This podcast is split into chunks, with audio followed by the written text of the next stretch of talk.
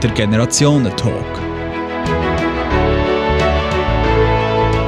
Mit Raffaella Roth und dem Oswald Sieg. Sie ist 29 und hat schon als Kind Journalistin werden. Nachdem sie zwei Jahre für das Online-Portal Watson geschrieben hat, ist sie jetzt beim Tagesanzeiger. Und er ist 73 und hat während Jahrzehnten im politischen Epizentrum der Schweiz gewirkt. Nach seiner Pensionierung setzt er sich jetzt für ein bedingungsloses Grundeinkommen ein.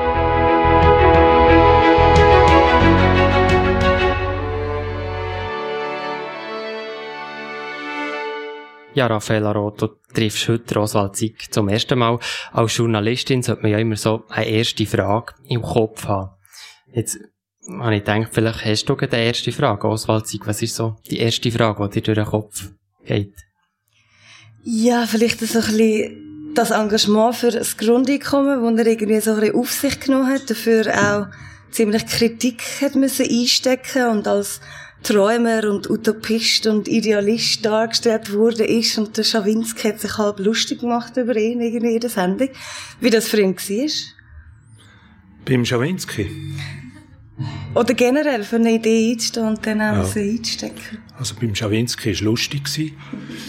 Ähm, und sonst, äh, ich bin einfach überzeugt, äh, dass äh, ein Grundeinkommen, ein bedingungsloses Grundeinkommen, als künftige äh, Sozialordnung äh, in unserem Land und nicht nur in unserem Land, eigentlich in ganz Europa notwendig wird sein angesichts von der Veränderung äh, von unserer Arbeitswelt, äh, von unserer Wirtschaft, wo immer weniger in der Lage ist, den Menschen eine Lohnarbeit zu geben, damit sie können ihr Leben selber verdienen Bevor wir jetzt in die Details von der, vom Grundeinkommen gehen, möchte ich wissen, Oswald jetzt Raffaella Roth eine neue Bundesrätin äh, wäre gewesen und ihr mit ihr so einen ersten Kontakt hättet, was für eine Frage würdet ihr ihr stellen, für sie so ein bisschen kennenzulernen? Ja gut, ich würde sie zuerst einmal fragen, welches von diesen sieben Departementen äh, würde dich am ehesten interessieren? Muss ich jetzt antworten? Als wäre ich Bundesrätin. Bist du jetzt Bundesrat? Das Migrationsamt.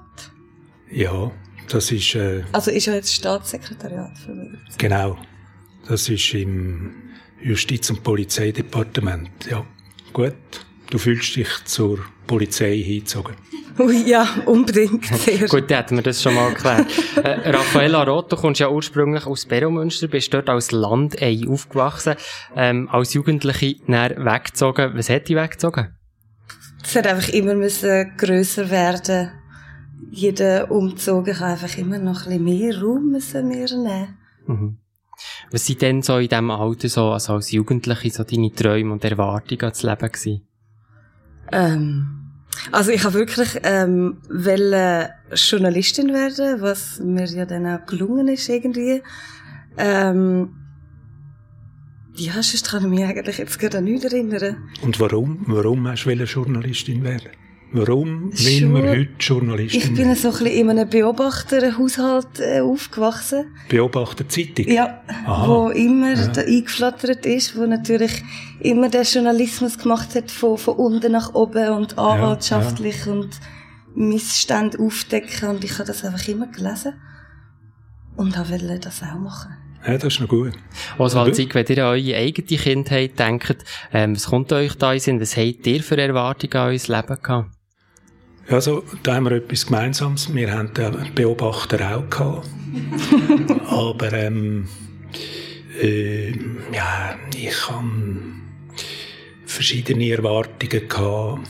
Also das spätere Leben ist auch ein bisschen schwierig, das hinterher noch zu detektieren. Also, ich glaube, ich habe auch, ähm, zuerst habe ich, ganz am Anfang habe ich wollen, Lastwagenchauffeur werden.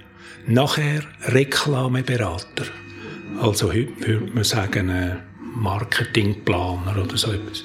Und äh, später dann hat es mir eigentlich auch trotz dem Soziologiestudium, äh, muss ich sagen, äh, in Richtung äh, politischen Journalismus gezogen. Also als Igter tut ja heute sehr gerne kochen. Der hat sogar ein Rezeptbuch und eine eigene Kochsendung, habe ich vorher noch erfahren. Und eben ein Kochbuch für alle Fälle. Rausgegeben hat vor allem gut bürgerliche äh, Rezepte drin. Sind die aus eurer Kindheit oder woher habt ihr die? Äh, zum Teil abgeschrieben aus dem Betty Bossi Kochbuch. Aber das könnt ihr ja nicht machen. Zum aber ist alles deklariert. Ah, ja. ja, ja. Und natürlich dann noch ähm, die, die einzelnen Rezepte von der Betty Bossi verfeinert, weil die sind manchmal äh, nicht so gut. Und äh, auch eins stammt, ein Rezept habe ich kopiert im äh, Armeereglement äh, für Militärküche, nämlich äh, Militärkässchnitte. Was ist, Raffaella Roth, lustet dich das, ein Militärkässchnitte? Wäre das etwas für dich? Auf jeden Fall. Auf jeden Fall? Ja, sicher. habe ich mega gerne Kässchnitte. Es kommt natürlich auf die Mischung drauf an, aber ich weiss nicht, wie gut du kannst Käse mischen. Ja, ja, das ist wahr. Das es ist, wirklich, das ist das Geheimnis. Das müssen wir ausprobieren. Das, das stimmt, ja, ja. Das habe ich das erste Mal, als ich die Kässchnitte gemacht habe, ganz falsch gemacht. Ich habe einfach irgendeine Packung, äh, äh, geriebenen Käse oben abgenommen aus dem Gestell und, äh, das ist nicht gut geworden. Ist denn, ist das einfach, kochst du einfach gern? Oder ist ja, das aus der Not ich koche sehr gern. Ja, nein. Also, ich bin immer gern in die Küche gegangen, kochen. Äh, ich habe mich dort, äh, können erholen am Abend nach einem Arbeitstag äh, und äh, ja gewissermaßen den Stress, äh, namentlich den Stress im Bundeshaus äh, wegbringen. Hey, apropos Bundeshaus und Kochen, hat er eigentlich auch mal für die Bundesräte gekocht? Nein. Hm. Nee, das hat es nie gegeben. Gemacht, nein. Ein Sandwich gemacht oder so? Nein, das äh, machen dann äh, dienstbare Geister Weibel im Bundeshaus, die tun manchmal äh, für, für ihre Chef kochen. Ihr seid lange als Informationschef oder als Stabschef für verschiedene Bundesräte tätig gewesen. Das hat angefangen bei Willy Richard oder auch beim Otto Stich und beim Adolf Ogi, beim Samuel Schmidt und beim Moritz Leuenberger. Wie muss ich mir eure, wie muss ich mir eure Arbeit vorstellen, die ihr ähm, gemacht habt? Also Informationschef in einem Departement, äh, da ist äh, der grosse Vorteil, den man hat, äh, bei so einem Amt äh, fängt am Morgen früh an, dort hat man eigentlich äh, so etwa anderthalb Stunden Zeit zum Zeitung lesen. Das habe ich jetzt nicht mehr. Und äh, dann äh, äh, tut man, also das hat man vor allem im Militärdepartement gemacht, beim äh, Herr Ogi und beim Herr Schmid, dann äh, tut man den Departementschef eigentlich die Medienlage skizzieren und äh, was es äh, sich aus dieser Lage empfiehlt, äh, kommunikativ zu machen. Also wie man soll agieren oder reagieren von einem Departement aus. Also eigentlich genau das Gleiche wie als Journalistin auf einer Redaktion, oder? Ich denke, bei dir sieht es nicht viel anders aus als Journalistin. Du musst morgen mal schauen, was hat es so da rum. Ja, das ist ja so. Also ich muss niemandem darüber Bericht erstatten oder niemandem briefen, aber ja, der Tag fährt mit Zeitung lesen an und jetzt auch natürlich noch Facebook schauen und Twitter abchecken. 2005 also als ich seid ihr ja nicht Bundesratssprecher und Vizekanzler geworden. Tut man sich auf so einen Posten bewerben oder wird man da einfach ernannt? Ja, nein, äh, bewirbt sich und, und wird dann äh, also in der Position von einem Kommunikationsverantwortlichen von einem Departement wird man durch den Bundesrat gewählt und äh, nach einem Auswahlverfahren, wie das äh, auch in der Wirtschaft äh, üblich ist. Bei mir ist es allerdings äh, noch etwas einfacher, einfacher gegangen. Weil ihr schon im Laden war und alle haben kennt. Mhm. Der hat ja als Bundesratssprecher auch dafür eingesetzt, das hat er mir am Telefon erzählt, dass Bundesrat offensiver kommunizieren. Warum? Heute?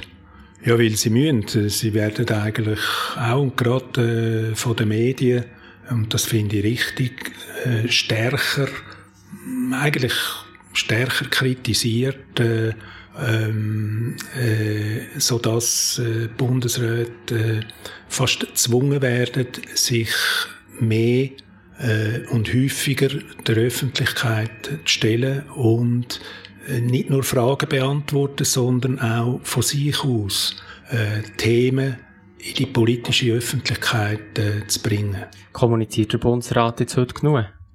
ich glaube schon, ähm, dass er genug kommuniziert. Er hat mindestens genug Möglichkeiten, das zu machen.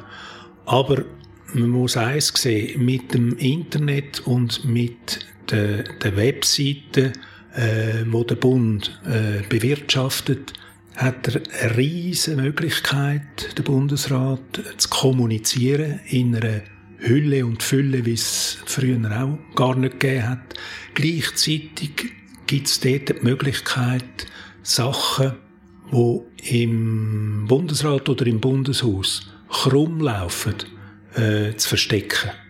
Und äh, das ist auch ein, ein Problem, weil äh, man kann einfach so viel auf das Netz tun und äh, so platzieren, dass es eigentlich fast gar nicht mehr auffindbar ist und danach kann man immer sagen, wenn es dann mal irgendwie auffliegt, ja, das haben wir ja gesagt. Und dann ist du musst mir zeigen, wo, die, wo sie das rein verstecken. Ja, kann ich dann mal zeigen. ja, machen wir nachher. Oswald Sitter, seid ja auch schon lange selber auch in der SP gewesen. Ist das nie ein Problem gewesen in eurer Arbeit? Oder ist das, ist das in dem Sinne noch üblich?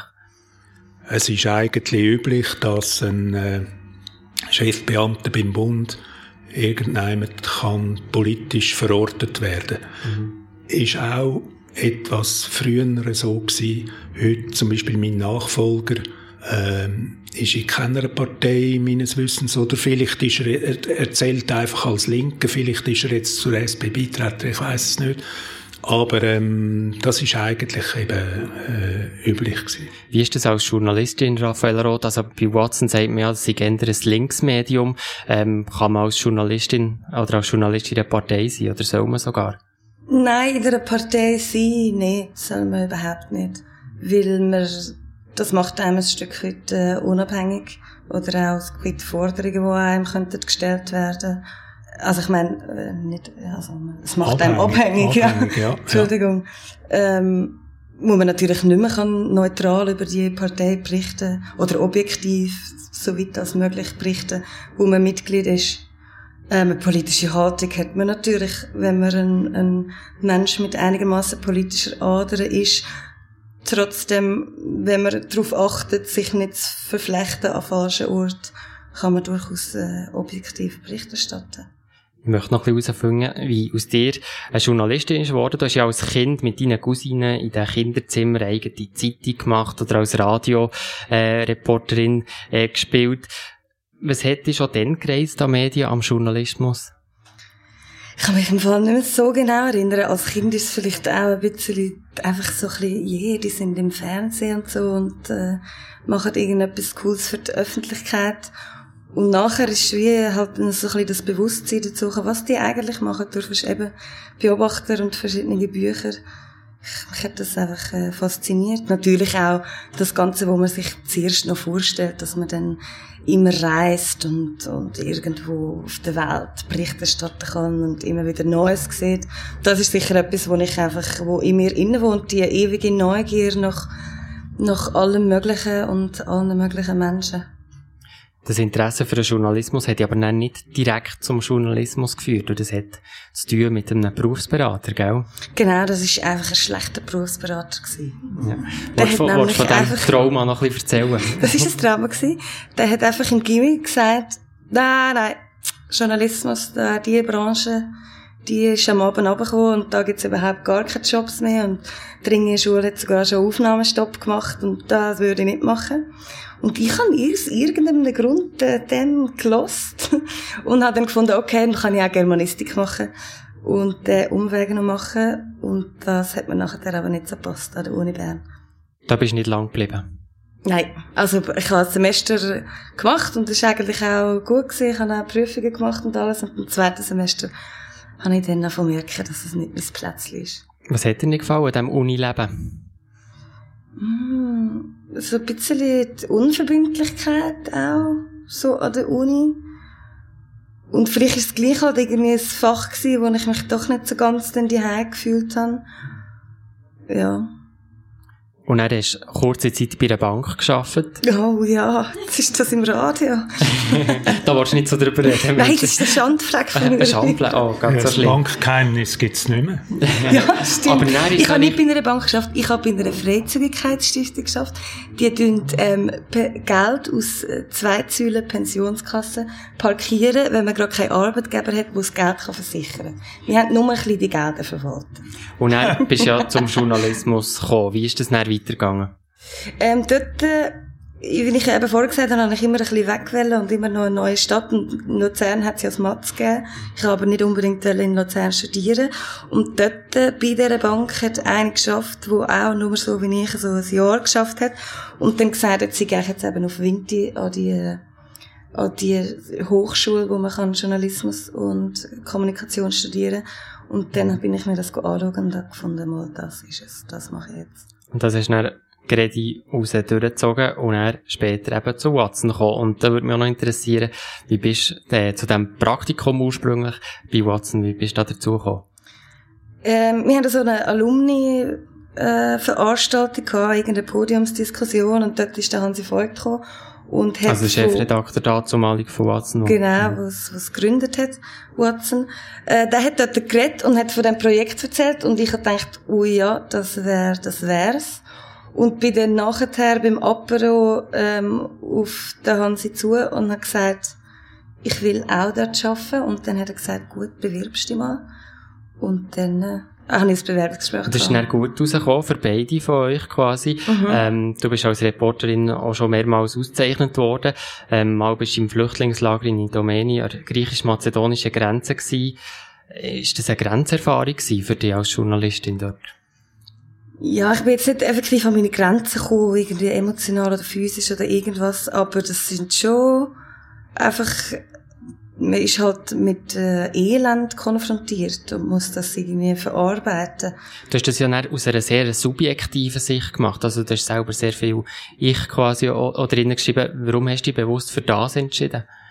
Weil ich eine Nähe herstellen zu, zu den Leuten, Herr und Frau Schweizer, die das lesen und merken so, ui, ich, ich könnte auch in diesem Zelt mhm. in Idomeni schlafen, falls es dumm wird kommen. Mhm. Jetzt wechselst du eben zum Tagesanzeiger. Äh, deine Kolleginnen ähm, und Kollegen bei Watson haben dir Birkenstock gegeben zum Abschied, weil das dann so gemütlich werde quasi beim Tagesanzeiger. Ähm, warum, warum der Wechsel zum Tagi? Ähm, ich hatte immer schon so ein bisschen im Kopf gehabt, drei Jahre erster Job ist gut und dann vielleicht einmal eine neue Herausforderung und noch ein bisschen lernen, mehr von alten Hasen. Ähm, das ist eigentlich so ein bisschen meine Motivation. Zum Tag jetzt auch der Name, wo irgendwie doch noch ein gewisses Renommee hat, wo ich glaube noch, noch mehr dazulernen kann. Und Birkenstöcke nimmst du mit? Die nehme ich mit. Aber es stimmt nicht, sie haben nicht wirklich alle Birkenstöcke Ein paar vielleicht. Was haben sie denn geschenkt? Finken? Ja. Sie haben mir Birkenstöcke geschenkt, plus einen Wecker, der nicht ist, um mich am Morgen wecken, sondern mich auf der Redaktion wecken, weil es so eine verschlafene Redaktion ist. Nein. Aber bei Watson ist natürlich Geschwindigkeit schon, Produktionsgeschwindigkeit ist hoch. Ja. Ja.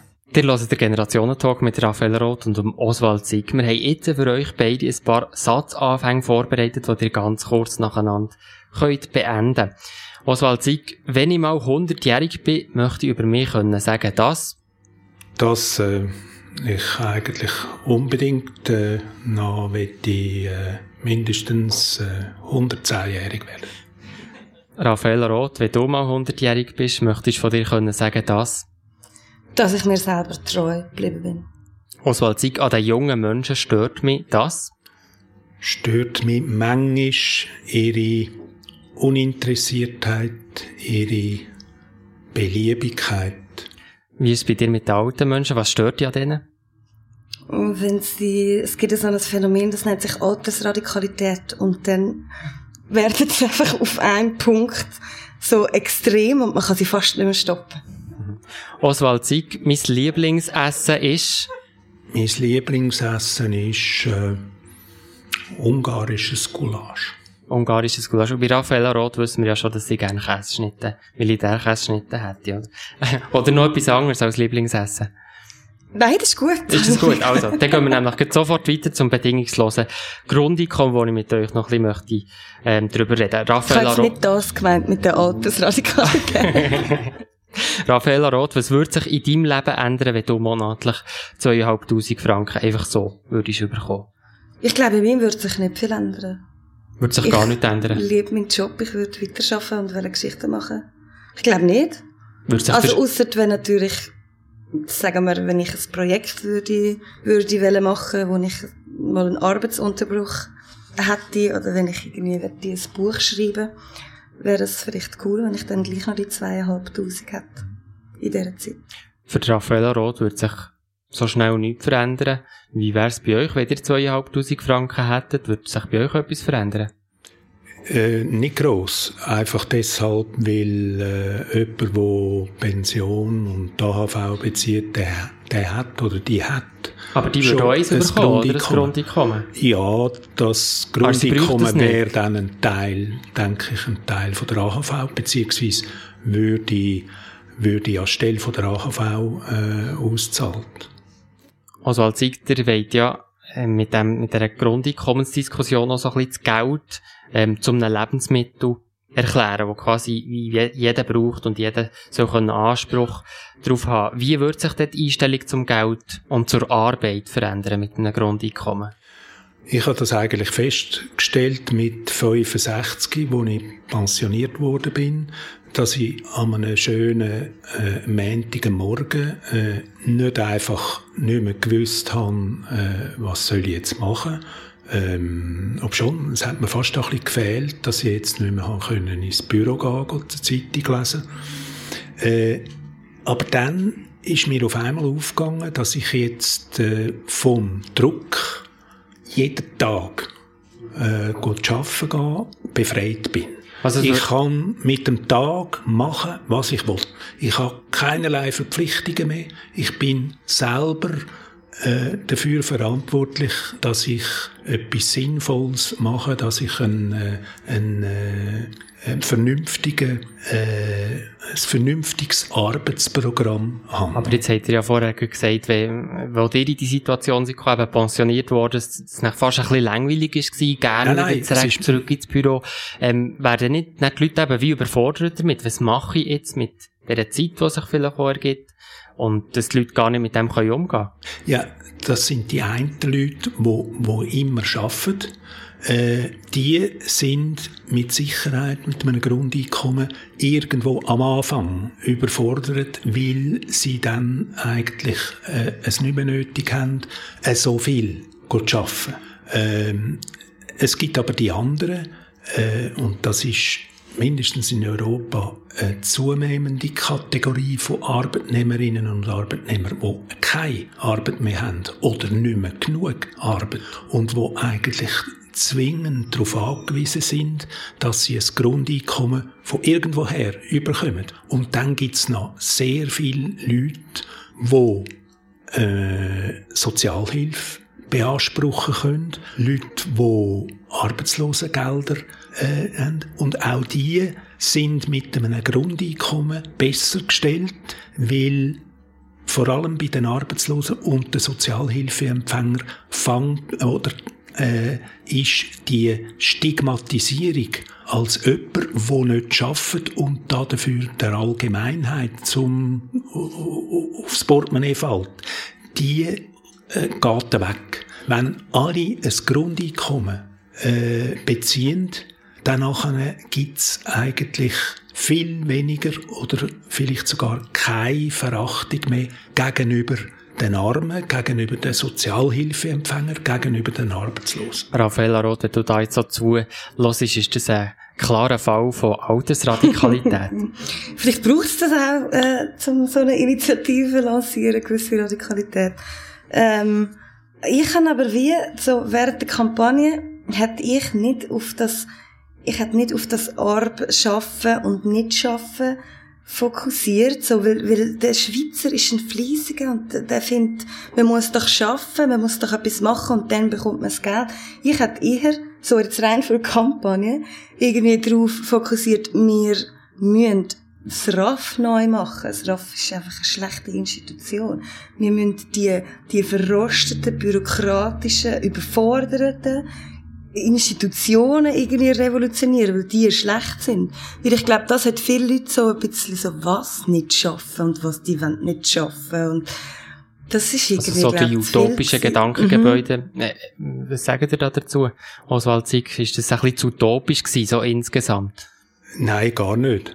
Das ist, äh, das ist, äh, äh, da, was du, was du sagst, ist eine Darstellung, wie, wie man sie viel in den Medien hat äh, können nachlesen. Wir haben sie eigentlich ganz anders kommuniziert, ähm, aber das hat äh, niemand so gern wollen hören. Nämlich zum Beispiel, dass ähm, ich habe immer gesagt, äh, wir müssen davon wegkommen, dass man muss, dass jeder muss und jede arbeiten. Wir müssen alle arbeiten. Ähm, es ist, es ist nicht, ist nicht mehr Zeit, wo die Frau einfach daheim bleibt und der Mann geht arbeiten. Das war noch nie so. Alle haben geschafft. Und das ist heute auch noch so. Und wir arbeiten nach dem Prinzip, zuerst Arbeit und dann das Vergnügen. Das heißt, zuerst Arbeit und dann der Lohn. Und das ist ganz falsch, die Reihenfolge. Zuerst kommt das Einkommen und mit dem, erst mit dem Einkommen findet man nachher eine Arbeit, die einem zusagt. Äh, Das ist ein, ein, eine Änderung äh, vom Sinn und Geist der protestantischen protestantisch-ethischen Arbeitsgesellschaft, wo gegen den Müßiggang ist, Aber bringt man, gegen die bringt man das Ferien, irgendwie, gegen- und so weiter. bringt man das irgendwie weg, Raphael Roth? Das hast du das Gefühl. Also, eben, du hast ja gesagt, die Schweizerinnen und Schweizer, die wollen arbeiten, oder? Die, äh, bei denen ist es klar, das ist eigentlich das Erste, was da ist, bei ganz vielen Leuten. Mhm. Ähm, also ich finde es auch übrigens nicht utopisch. Ich finde auch, dass es, dass der absolut, man muss das diskutieren, weil es passiert ja einfach. Die Jobs fallen weg. Äh, es gibt die Stigmatisierung, es gibt auch das Gefühl von der Abhängigkeit von der Institution, wo nicht gut ist für den Menschen, wo eigentlich die Initiative und Motivation eher killt als, als irgendwie anregt. Aber ich glaube einfach, dass es wie halt noch länger braucht und dass man es wie anders muss erklären. Ich glaube auch irgendwie, dass halt das Initiativkomitee ist wie bisschen zu weit weg, ist jetzt rein meine Wahrnehmung, vom, vom normalen Herr und Frau Schweizer, wo da, und dann sind es noch Künstler und so, und die arbeiten ja eh nicht, und ich glaube, wie das hat es so ein bisschen, was eigentlich schade ist. Ich- Viele tun jetzt das Grundeinkommen vergleichen mit dem Frauenstimmrecht, und das hat mehrere Anläufe gebraucht. Wird es eine ähnliche Geschichte geben aus eurer Sicht? Das ist so ein Generationenprojekt, sage ich mal, wo das mal über lange Zeit braucht, bis das eingeführt wird. Ich glaube schon. Ja, sicher. Äh, Aber du würdest beide sagen, Frauenstimmrecht noch, noch Ja, man kann es nicht ganz vergleichen. Nachher, ja, also vielleicht Das weniger mit dem Frauenstimmrecht, sondern eben eher mit der AHV, oder? Also die AHV, unser Sozialwerk, äh, das ist, äh, also das hat, ein, äh, hat fast, ja, fast zwei Generationen gebraucht, bis das in der Schweiz installiert war, oder? eine Prognose, ähm, wird es Raffaella Roth noch erleben, die Einführung vom Grundeinkommen? Und bei euch frage ich gar nicht erst. Aber Oh, sicher, sie wird Sie, sehr sie alt. wird sicher erleben. Ah, sie wird sehr alt. Ich rauche recht viel. Wunderbar. Zum Schluss möchte ich euch noch fragen, quasi, wie ihr eure Rollen würdet tauschen. Ähm, und zwar, also als Sieg, wenn ihr nochmal euer Leben könntet leben, oder wenn ihr jetzt nochmal 29 wäret, so die Raffaella Roth ist, wie würdet ihr das Leben hergehen, wenn ihr das jetzt so ein bisschen überlegt? Was würd, wie würdet ihr das machen? Heute, das kann, also, das kann ich nicht sagen. Ich weiß nicht, ob ich heute würde in Journalismus gehen. Äh, Ich weiß es einfach nicht. Ähm, ich würde vielleicht irgendwie etwas ganz anderes machen. In Politik würde ich vielleicht auch nicht unbedingt. Bundesrat, anstatt Bundesratssprecher? gehen. Eben, ich, ich bin also fast ein bisschen überfragt. Vielleicht würde ich beides auftun. Ein Beiz auftun. Raffaella Roth, stell dir vor, du bist 73. Was stellst du dir da vor? Ich habe wirklich nicht gerade so ein konkretes Bild. Altersradikal. Altersradikal sitze ich irgendwo und wäffle irgendetwas. Ja, nein, ich hoffe, ähm, dass es mir dann gut geht und dass ich, äh, ich kann zufrieden auf meinen Weg zurückschauen und nichts bereuen. Aber ich glaube, das hat man selber in der Hand. Merci vielmals euch beiden. Wir tun auf jeden Fall gerne weiterverfolgen, wie sich eure Geschichten äh, weiterentwickeln. Das war der Generationentalk, Raffaella Roth, Oswald Zieg. Merci vielmals. Für die Technik verantwortlich war Samuel Müller, am Mikrofon der Elias Rüegsegg.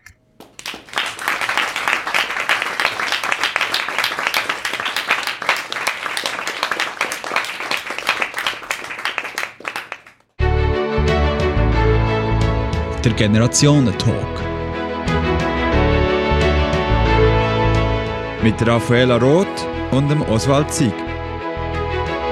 Und im nächsten Generationentalk sind der ehemalige Berner Stadtpräsident Alexander Chappet und der Co-Präsident vom Berner Jugendparlament Frederik Mader zu Gast. Auch diesen Talk zeichnen wir hier im Berner Generationenhaus auf. Und zwar am 24. April, am 7. Uhr Abend. Bis dann könnt ihr alle bisherigen Talks so als Podcast nachhören. www.generationentandem.ch